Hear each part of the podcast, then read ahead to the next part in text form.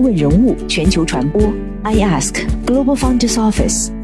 爱问传媒携手全球创始人传播服务联盟，辅佐创始人全球定位传播。欢迎您每天聆听爱问人物。京东有幺八十八周年庆来啦五月二十四日，京东、天猫以及苏宁易购的六幺八预售通道均纷纷开启，在线消费热潮。以往每年六幺八电商节唱主角的都是京东、天猫、苏宁这些老玩家，而今年的六幺八，抖音、快手短视频电商平台正式入局，玩家的增多自然带来了更多新的变化。二零二一年，京东云正式推出六幺八云创热爱节，宣布将投入数亿资源助力二十万中小企业上云。就数字化产品和技术服务向企业开启 B 端狂欢，京东六幺八正式从 C 端消费覆盖到企业数字化的 B 端消费。本期爱问人物对话京东科技首席经济学家沈建光，探讨数字科技如何为企业创造价值。二零二一年“十四五”规划纲要中提到了建设数字中国，其实数字经济不是第一次被写入中国政府工作报告。从二零一七年的促进数字经济加快成长，到二零一九年壮大数字经济，再到二零二零年打造数字经济新优势，数字经济早已是中国经济发展的高频词汇。数字化其实啊，在金融行业叫金融科技啊，在城市管理啊，智慧城市啊，如果在其他的像很多制造业啊，叫智能制造，它其实这个数字化其实是深刻的改变了我们整个。啊，这个整个社会形态和经济活动，随着电商、外卖、直播融入日常生活，大众对数字经济的感知也愈加直观。而突如其来的新冠肺炎疫情，更加是加速了数字化的进程。以数字技术为基础的新业态和新平台加速兴起，传统产业也被推着向数字化转型、智能化升级。在线教育、网络医疗、云办公新模式、新业态层出不穷。其实我们看数字经济啊，我看最核心的两个支柱，一个叫数字产业化，一个叫产业数字化。产业数字化其实就是把我们过去传统的产业，比如说商店、零售，对吧？包括你的这个工厂啊、制造业啊，包括金融活动，它其实就是这个数字化的过程，就是把你这个上网，在网上的话，其实你所有的活动都在网上都记录了，都有数据啊，这个就变成数字化啊，这个最。典型的其实就是电商业务。其实你所有的活动都在互联网上留下了记录，所有的这些活动都是数字化的。有了这些数据啊，物流对物流，那也是革命性的进展了，对吧？所以的话，比如说一个一个货物运输到哪一个环节，都实时都知道了。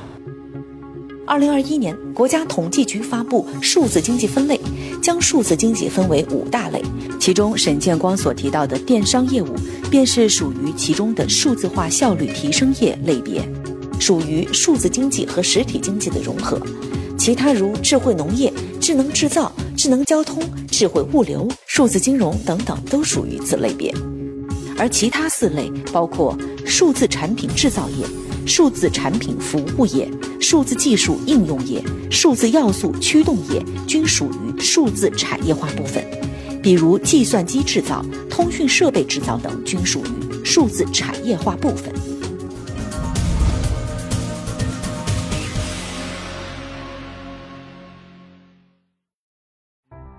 一九九二年，邓小平在“九二南巡”系列讲话中提出，改革开放胆子要大一些，敢于试验，不能像小脚女人一样，看准了就大胆的试，大胆的闯。从此，中国改革开放进入了一个新的阶段。也是在这一年，沈建光开始走出国门，开启了他二十多年的海外之旅。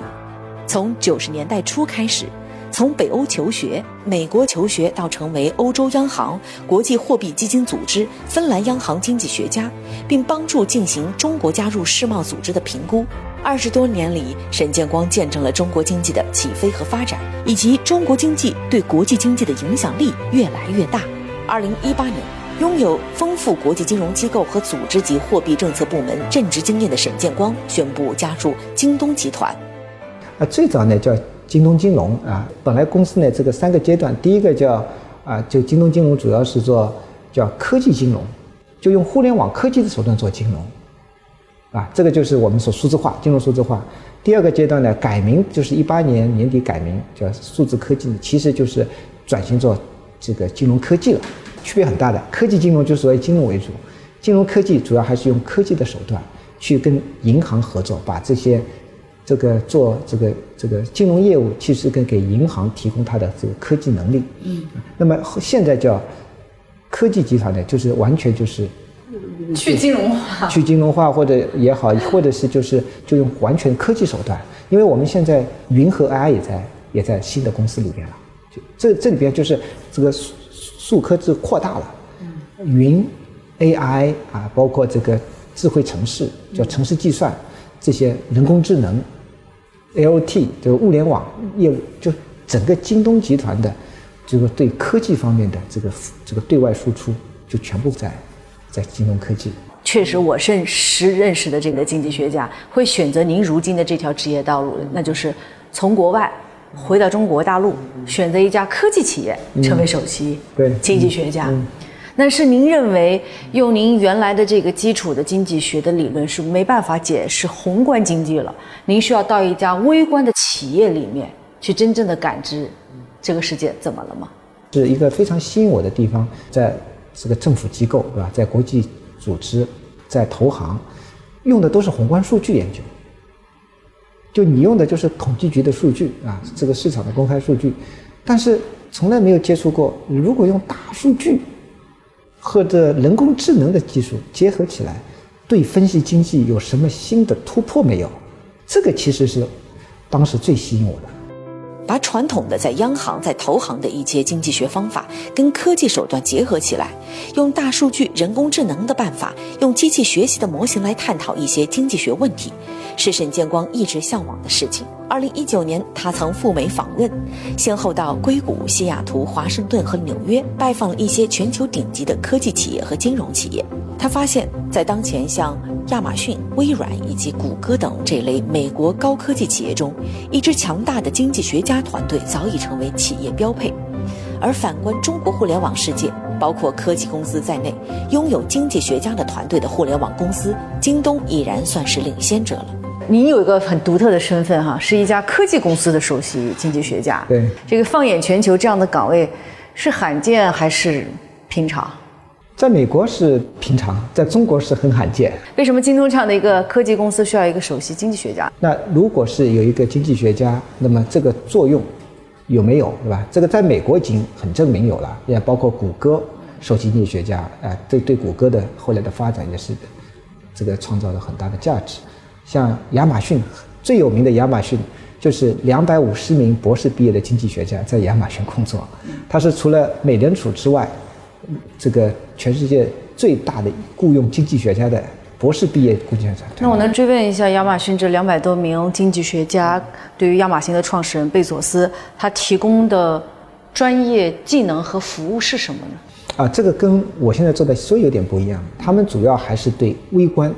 就是经济学家。经济学家你知道有分宏观、微观嘛？宏观呢就是做啊这个整个经济发展趋势性的预测，宏观政策啊，对吧？货币政策，他们主要是做的非常微观的，因为经济学家到任何地方，其实最核心的经济学的要义，用最少的资源，啊，产出最大的这个收获。那么，所以经济学家就是就是一个，呃，英文叫 optimization，最优解，最优解，对吧？找到解决方案的最优解。近年来，大数据和人工智能在各个领域得以广泛应用，经济学家也在不断拥抱机器学习、深度学习等科技手段，充分利用大数据赋能研究，从而用研究成果反哺公司的商业实践。从市场设计到工业组织，从广告精准投放到旅行者如何选择民宿，从打车软件如何有效匹配接到乘客，到提高线上购物商品推荐精准度等等，这些决策背后都有经济学家。的身影，所以在亚马逊很有意思，他这两百五十名经济学家就分散在各个业务体系，很多这个做业务，他需要名经济学家做做一个一个参与者，跟他们设计整个运营方案，提出最优解。你举个例子，甚至啊，他们给我举的例子，我觉得很有意思。拍电影，拍电影啊，他现在网上不是自己做视频啊，他他这种经济分析，就有些剧情，有些这个电视剧的品类，它一定要用大牌明星。他做过分析的，就是哪些一定要用大，你你花再大的代价，你请了大牌明星，反而哎你会得到更好的效果，你会一炮打红啊，或者你这个收视率非常高，一下子就把你成本收回来。但是有些这个节目啊，或者是电视剧，这个某些类型的或者是题材的，你就不需要大牌明星，大牌明星也是浪费钱。你可以请这无名 这个这个演员啊，但是呢，只要剧情吸引人，他同样可以啊创造出价值来。所所以这些都是通过经济学分析，他可以得出的这些啊这个最优解。然后呢，他们他们做很多业务就是根据这些业务来。近年来，独角兽公司重视经济学家团队的趋势越来越明显。一方面，许多科技领域、商业领域范畴的问题，经济学家也可以提供一些新思路和新视角，并通过经济学的分析给出最优解。另一方面，从某种意义上来说，科技公司和经济学家的互动诞生了数字经济学，两者相互赋能，引领全球经济的数字化转型和发展。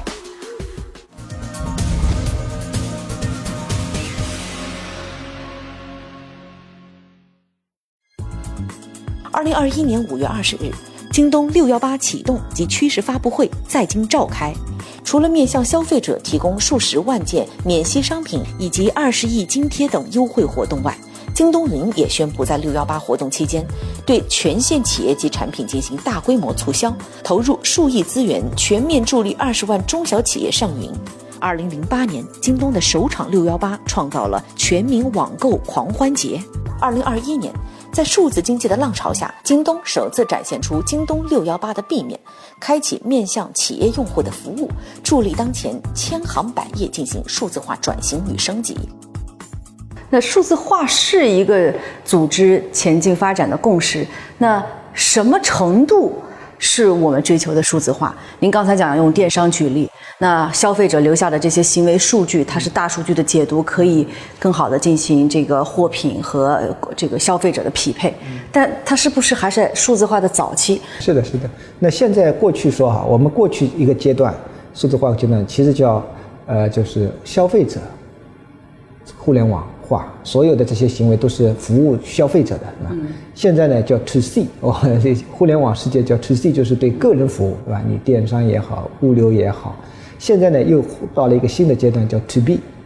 就对企业服务了。嗯，因为我们发现很多服务就是对个人的嘛，对吧？现在发现，如果你所有的这个实体商店，因为你这是疫情最明显，你如果有个店，或者是你有一个饭店，如果你只有实体店，那疫情下你就受到冲击很大。但是如果你你你线上化了、数字化了，啊，你其实可以通过互联网，可以把货品卖给可以全世界了。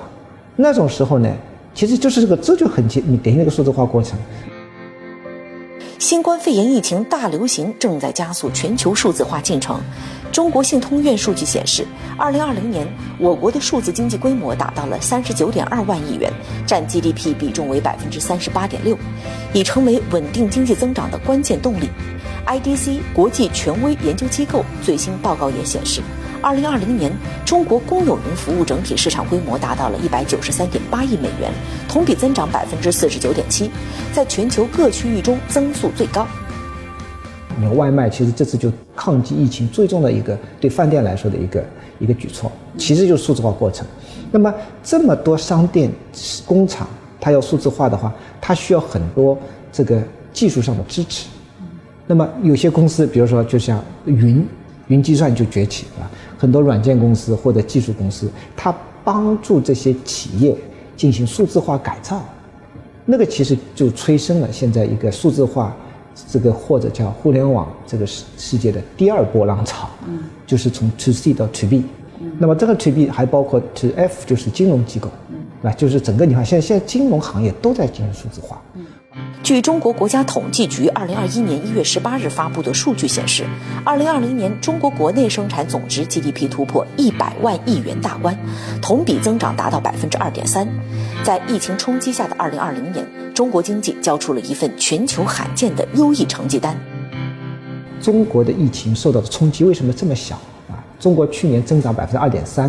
全世界都是大幅的衰退。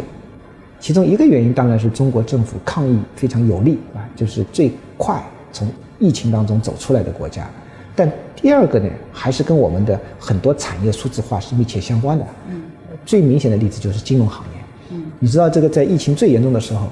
啊，整个经济当时第一季度是负六点八的时候，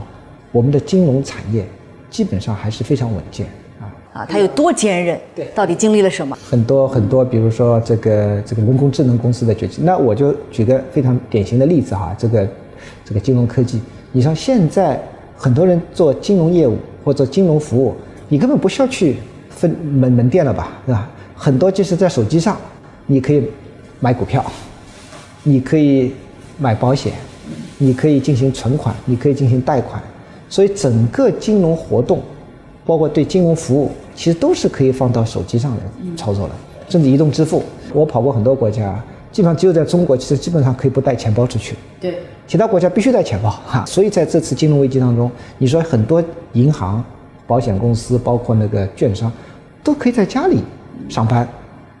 你家里上班，那疫情对你的冲击就很小了，对吧？你比如说股票的买卖是吧？我认识很多基金经理，他们说这疫情期间都都不去公司了，但是照常不影响工作。嗯，啊，那整个社会的这个基础设施都改变了，对吧？这个服务他们这些。这些远程工作的人，这个就是金融科技的发展，才导致有今天这样一个结果。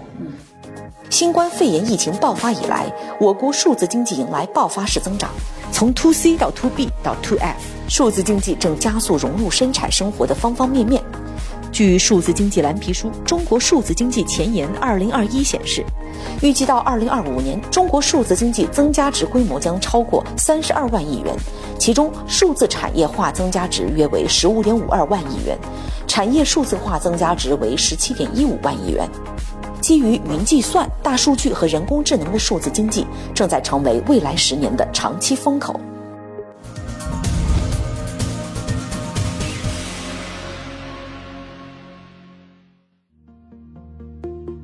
数字经济的迅速发展带来了产业业态模式的加速迭代，也推动着实体经济的转型升级。然而，在赋能实体经济的同时，一些问题也随之而来：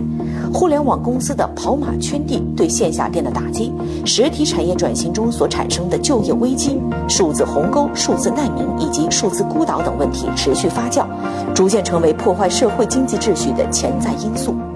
呃，对于数字经济，我听到了两种不同的声音。一种呢是对于以新经济或者数字来作为起发起的很多新经济公司，尤其是艾文从二零一四年对话了近百位创始人来讲，他们是不陌生的，因为这是他们的基础，这是他们的底色。但是呢，对于很多传统经济啊，尤其就以制造业为首，他们会对于数字化是有排斥的。难道数字化是潮流的话，我作为一个传统的制造企业，我就要从头再来吗？当然。每个人都现在这个新的新的时代哈，新发展格局下，其实每个人都都应该有新的心态是吧？就是说拥抱变化的心态，因为很明显，你传统的，包括我说的，传统的你墨守成规，那疫情下，那你你你就没有客户啊，啊，没有人当时就是封闭也好，你没人到实体店或者到工厂去啊，工工人也也担心是吧？这个得疫情，大家聚集在一起，就比如说你你刚才举的例子，就是仓库。如果你还是传统的这种仓储模式，有很多很多搬运工，那你在疫情下这很容易感染的，啊，包括现在欧美这些国家，就是数字化程度没有我们这些高，它其实就很多明显看到当时就是停工了，啊，这很多包裹就运不了了，那是但是我们现在就是全部数字化，就京东一号啊这种仓库，基本上全部是自动化、数字化，那其实你根本就不受影响。疫情加速了全球经济的数字化进程。从产业链来看，下游行业比如线上购物、网约车等，已经率先跨入了数字化经济的门槛。对于上游的供给端和制造端来说，数字化转型是一项投资巨大的持久战。从软硬件购买、系统维护、人力培训，都需要大量资金的投入以及成本的提升。其实每个工厂都希望降低它的成本，啊，都希望减少它的库存。都希望客户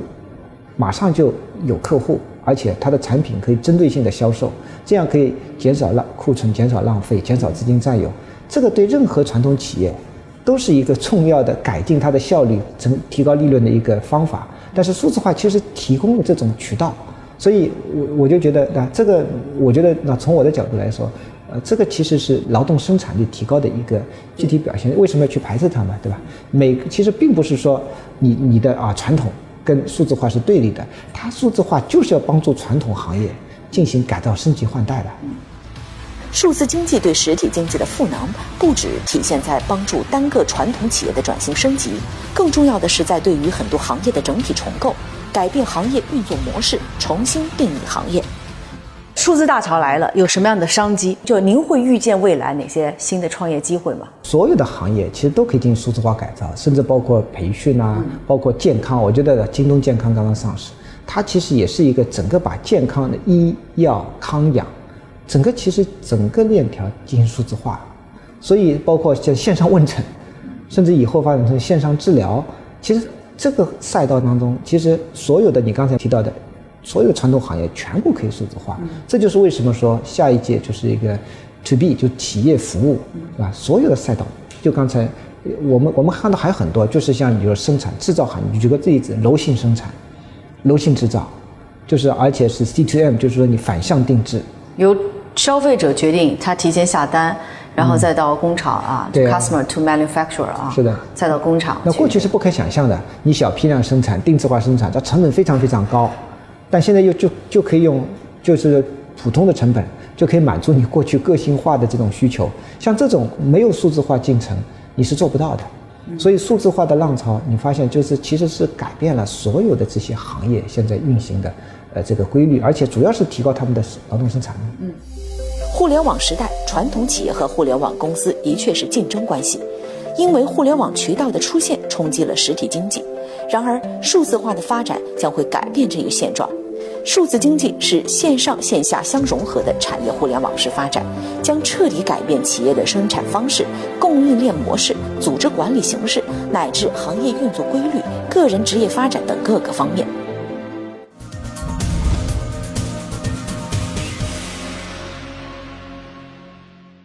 如果数字科技是个蓝海的话，什么样的人和组织会胜出呢？经济学家的工作是告诉这个世界到底发生了什么，以及为什么会发生，对吧？这个还有一个预测，啊，对对对前瞻性的指引，是吧？呃，我觉得经济学家的工作是观察啊，告诉这个世界发生了什么，以及为什么发生，还有会发生什么。但是创始人的工作就是我要撸起袖子，我发现这个问题，我要解决这个问题。那我觉得，我觉得真正成功的这个创始人，你发现他都有一个叫 vision，这个很重要。预见未来的能预见未来的能力，这个很重要。包括你看京东，呃，这个我们的创始人啊，他当时就是就觉得这个物流，是吧？这个跟电商的结合要自营自建物流，这个过去其实就是一个 vision，当时所有的人都反对嘛，所有人都反对啊。当但但是这也是模式是中国首创的，是吧？但是哎，做成功了。那其实这个，我觉得创始人他不光是啊利用现在的怎么解决问题，他其实最核心的其实是一个 vision。有了这个 vision，他怎么样，而且要企业家怎么把它变成现实？这其实我很敬佩企业家。我们做经济学的只会纸上谈兵，对吧？只会哎看到东西然后说一说。但是企业家就像您说的，很多创始人他是真正有 vision，然后把这个 vision 变成现实的人。尽管沈建光十分钦佩把想法变成现实的企业家，甚至在他看来，经济学家更偏向于纸上谈兵。然而，沈建光却坚持进行经济学研究长达三十多年。在他看来，经济学研究就是预见未来，是类似引路人的角色。哇，一回首三十年，是是。您发现了经济学对这个世界的改变了吗？呃，我觉得也很有意思，就越学啊，就感觉这个学科其实还有真的是有很多未知的，就没有这个解答的东西。就这个学科其实还有很多很多领域，它没有没有其实搞明白啊。你举个最最明显的例子，就是经济学认为这个货币数量论，是吧？过去都认为你印钱多了就会通胀，那这就是货币数量论，对吧？你的你的钱印的数量会影响你的物价水平的。但现在你看，日本做了三十年、四十年的这个这个实践，印了很多钱，但日本都没通胀，现在还是在通胀和通缩之间，啊，而且财政它的政府这个债务达到了百分之超过两百百百分之两百五十，就它日本现在的国债啊，就政府的债务率是它的 GDP 的二点六倍。这种情况下，一般都认为已经风险很大，都要出现危机了。但是呢，现在它还照样这么做，而且这次疫情又增加了百分之二十的这个债务嗯，GDP，全世界风风风吹草动，大家还买日元作为避险货币，啊，这个东西其实跟你经济学很多理论完全是不一样的。认识这个世界一直是沈建光进行经济学研究的目的。世界一直在变，各种经济学成果和规律也并非完全适配所有时代。然而，这正是经济学的魅力：不断的出现危机，不断的解决危机，推陈出新。身为职业经济学家，却没办法理解眼中的这个世界的时候，您是很无奈呢，还是觉得其实是经济学本身的落后？我觉得是肯定是要推陈出新啊。经济学本身啊，我们看到什么古古典是吧？然后这个凯恩斯理论，然后新古典、新凯恩斯，它其实也是不断的在演变的过程。那么我相信每一次危机，每一次新的情况，都会触发新的经济学理论的这个创新和发展。所以我觉得这就是其恰恰就是经济学非常有意思的地方。嗯，就嗯，但是千万不能墨守成规啊，认为经济学所有的现在东西都是金科玉律，完全是错的。因为大家过去认为国债百分之。啊，六十不能超过百分之六十，欧央行定的啊，欧洲定的百分之三的这个赤字率啊，这些都是红线，不能超过的啊。后来欧洲的这个欧元区马斯特条条例就是按照这个制定的，你看现在完全都被打破了，但也没有出现大的问题。就是艾问人物最后有道必答题叫预见未来，以十年为期，十年之后的沈建光，您觉得他会在做什么，什么样子？到了这个时候，可能啊去做大学里做老师，我觉得是一个非常好的一个归宿，是吧？就是把过去在啊这个央行啊、投行啊、企业啊这些经历啊，可以哎，如果是可以分享给学生啊，分享给这个社会啊，可以这个对整个这个经济发展啊、政策制定有帮助，这个就是我想的，今后呃十年之后的这个可能的归宿。沈建光曾说：“经济学与科技融合是大趋势，而中国作为全球互联网产业仅次于美国的第二大国，中国数字经济的发展从某种程度上来说，引领着或影响着全球数字经济的发展。而爱问人物相信，也期待着将来会有更多像沈建光一样的经济学家，他们将拥抱科技，改变并建立全球数字经济的未来版图。”